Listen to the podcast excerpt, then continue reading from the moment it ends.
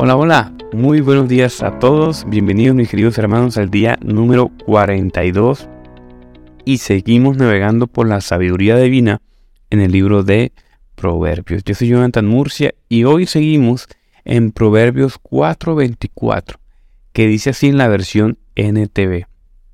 Mira hacia adelante y fija los ojos en lo que está frente a ti. El día de ayer hablábamos entonces acerca de cuidado con el lenguaje, ¿verdad? Cuidado con nuestra boca. Y ese consejo que viene acá en esta sección del proverbio dice, mira hacia adelante. Deja las malas palabras, mira para adelante, fija los ojos que está frente a ti. La palabra clave es eso, Ein, mirada.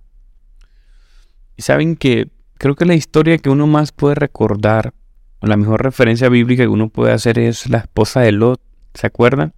Cuando miró atrás y se convirtió ¿qué? En, en una estatua de sal. Mientras huía con Lot, eh, se le dio una orden, una sola orden. Huyan y no miren para atrás. la única orden que tenían que obedecer y la única orden que no cumplieron. ¿Cierto? Lot y sus hijas pues lograron escapar, pero la mujer fue objeto de juicio. Ahora, uno dirá teológicamente y a sol de hoy, pero ¿qué tiene de malo mirar para atrás? Bueno, realmente lo que quiere significar ese principio teológico ahí es que a la mujer de Lot le costó desprenderse de las riquezas materiales. Había escapado de la destrucción, del juicio divino, lo estaba viendo, había sido anunciado por Dios, y ella siguió siendo la misma no se transformó. A veces nosotros eh, llegamos a Cristo y todavía miramos mucho para atrás, ¿verdad? Esos son los principios teológicos. Vamos a poner unos ejemplos en nuestras relaciones interpersonales. Hay gente que tiene tiempo, meses, incluso años, mirando una relación del pasado, ¿verdad? Mirando hacia atrás. De hecho, esa es una de las causas de, de la concepción de depresión. O sea, ¿Por qué te deprimes? Por angustia al pasado, errores del pasado. Bueno, también hay un componente fisiológico también. Hay gente que no tiene ningún recuerdo de nada, simplemente fisiológicamente es así, pero la mayoría de cosas que nos hacen inconsistentes y que nos alinean a tener esa propensión a la depresión es mirar constantemente al pasado, al, atrás. Incluso hay personas que eh, tuvieron una relación eh, y están enamorados de los recuerdos bonitos. Y eso no les permite tener una relación saludable ahora. El, el, no mirar hacia adelante, como dice el proverbista, el, no fijar los ojos en lo que está frente a nosotros, en la multitud de posibilidades que tienes ahora, no nos permite avanzar, seguir el consejo de Dios. Es desobedecer a Dios. Es mirar que el Señor nos sacó de ahí por algo. Incluso hay gente que sus exparejas ya están casadas y siguen mirando para atrás. eh, Señor nos ayude, ¿verdad? También miramos mucho hacia atrás eh, de nuestros errores, nuestra vida no cristiana, el pasado también. Y eso nos lastima. Ah, debí tomar esa decisión, ¿verdad? Esas malas decisiones que tomé en el pasado. Y la, la gente sigue mirando atrás. Ya el Señor te sacó de ahí.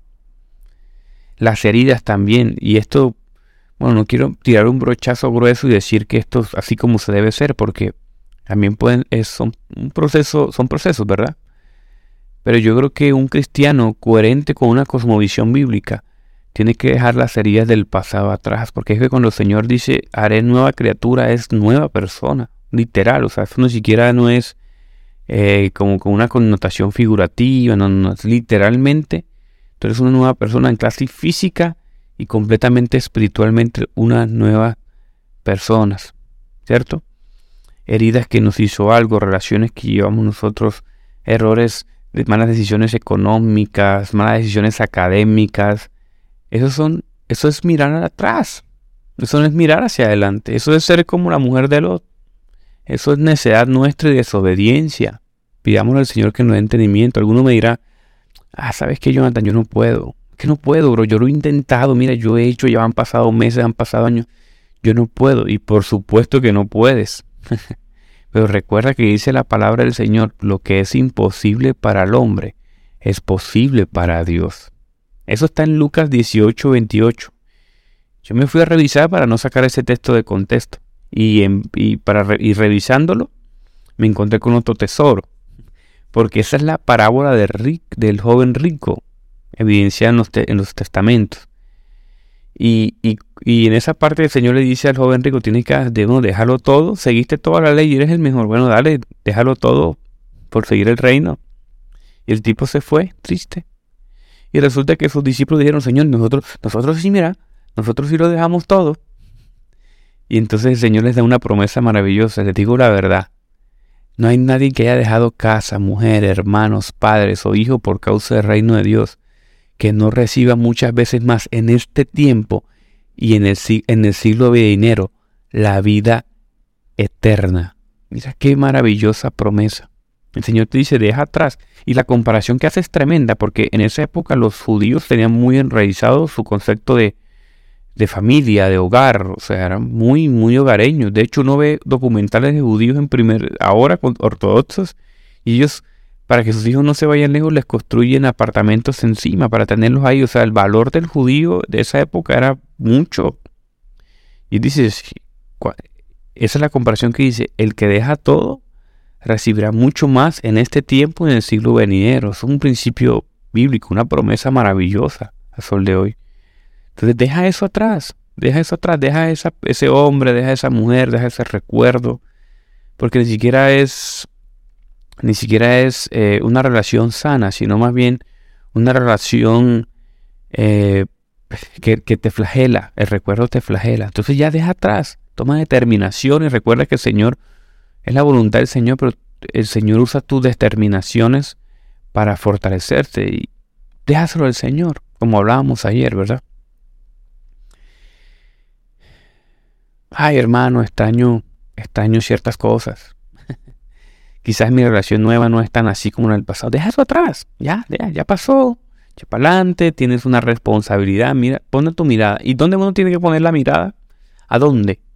¿A dónde se les ocurre que uno tiene que poner la mirada? ¿Dónde es la mirada que uno tiene que poner? En Cristo. ¿Sabes dónde está eso? En el Nuevo Testamento. Hebreos 12, 1, 2. Mira lo que dice ahí. Quiero leer esta palabra de mis versos favoritos. Por tanto, puesto que tenemos alrededor de nuestro, nuestro una gran nube de testigos, despojémonos también de todo peso y del pecado que tan fácilmente nos envuelve. Y corramos con paciencia la carrera que tenemos por delante Miren lo que dice, qué maravilloso. Puesto los ojos en Jesús, el autor y consumador de la fe, quien por el gozo puesto delante de, él soportó la cruz, menospreciando la vergüenza, y se ha sentado a la diestra del trono de Dios, dejando la vergüenza a un lado, dejándolo todo a un lado.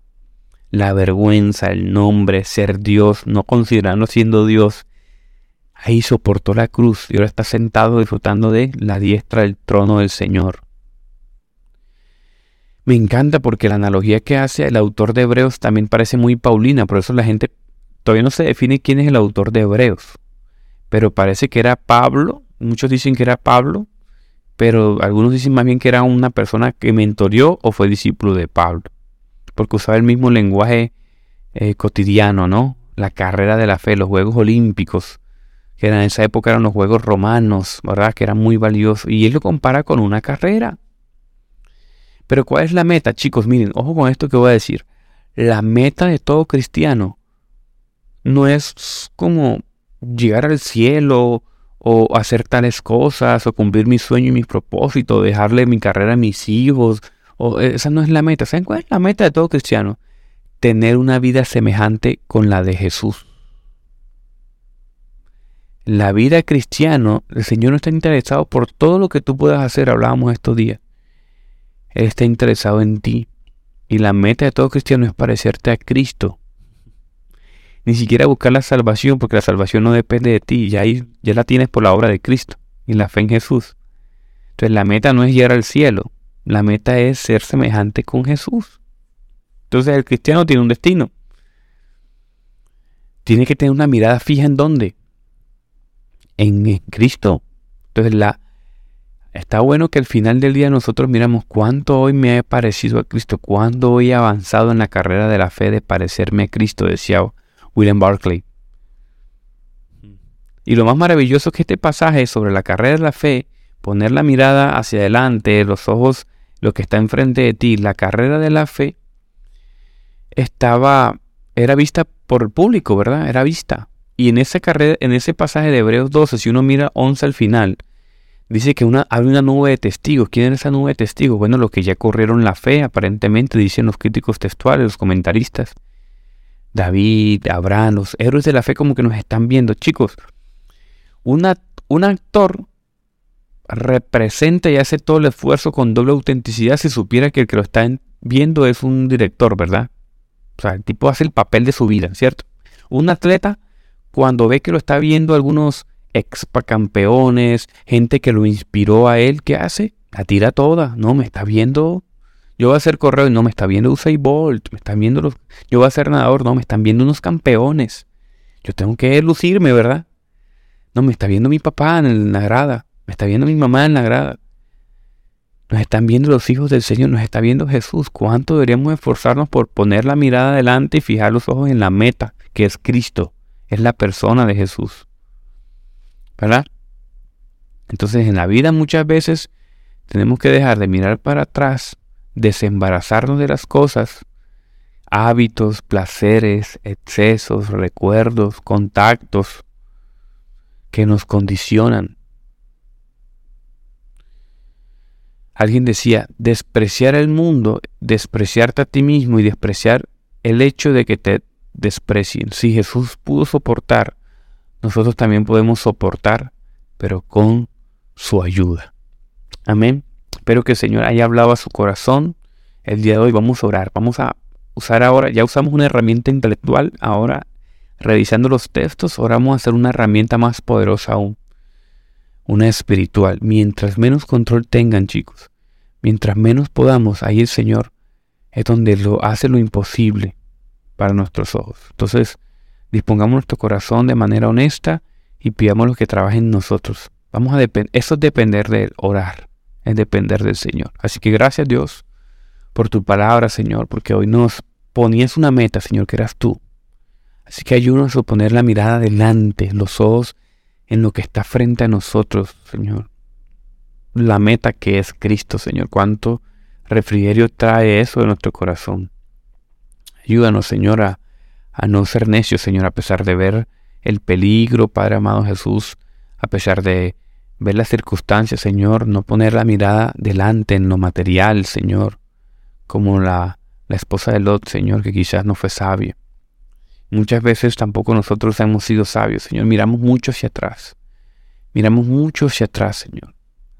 Así que ayúdanos a superar relaciones, errores, malas decisiones del pasado, heridas, recuerdos, porque a veces nosotros no podemos, Señor, lo hemos intentado. Tú has visto nuestros esfuerzos humanos, Señor, pero ahora queremos depender de ti, Señor, de dejar esas heridas del pasado en tus manos, Dios.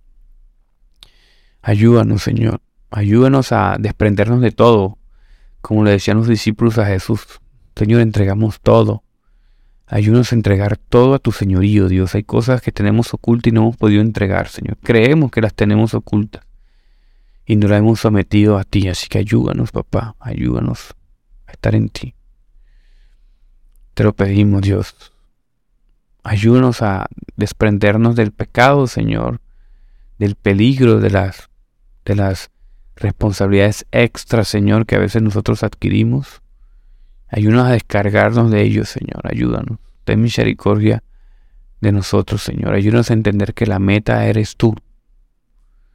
Ayúdanos a esforzarnos, Señor, porque tú también, Señor, quieres que, sea, quieres que seamos diligentes. Así que ayúdanos a correr, entendiendo que en las gradas están los grandes hombres de la fe y estás tú, Dios, viéndonos. Señor, ten paciencia con nuestros tropiezos, Padre. Perdónanos, Señor. Ayúdanos a ser más santos. Ayúdanos, Señor, a parecernos más a ti, Padre, en esta carrera de la fe. Ayúdanos a olvidar y desembarazarnos de cosas, de hábitos, de placeres, de excesos, Señor, de relaciones, Padre amado Jesús. Ayúdanos a soportar la carga, Padre. aliviar nuestra vida, Dios. Que esta vida siempre se parezca a ti. Te lo pedimos en el nombre de Jesús. Amén y amén. Gracias hermanos, Dios los bendiga.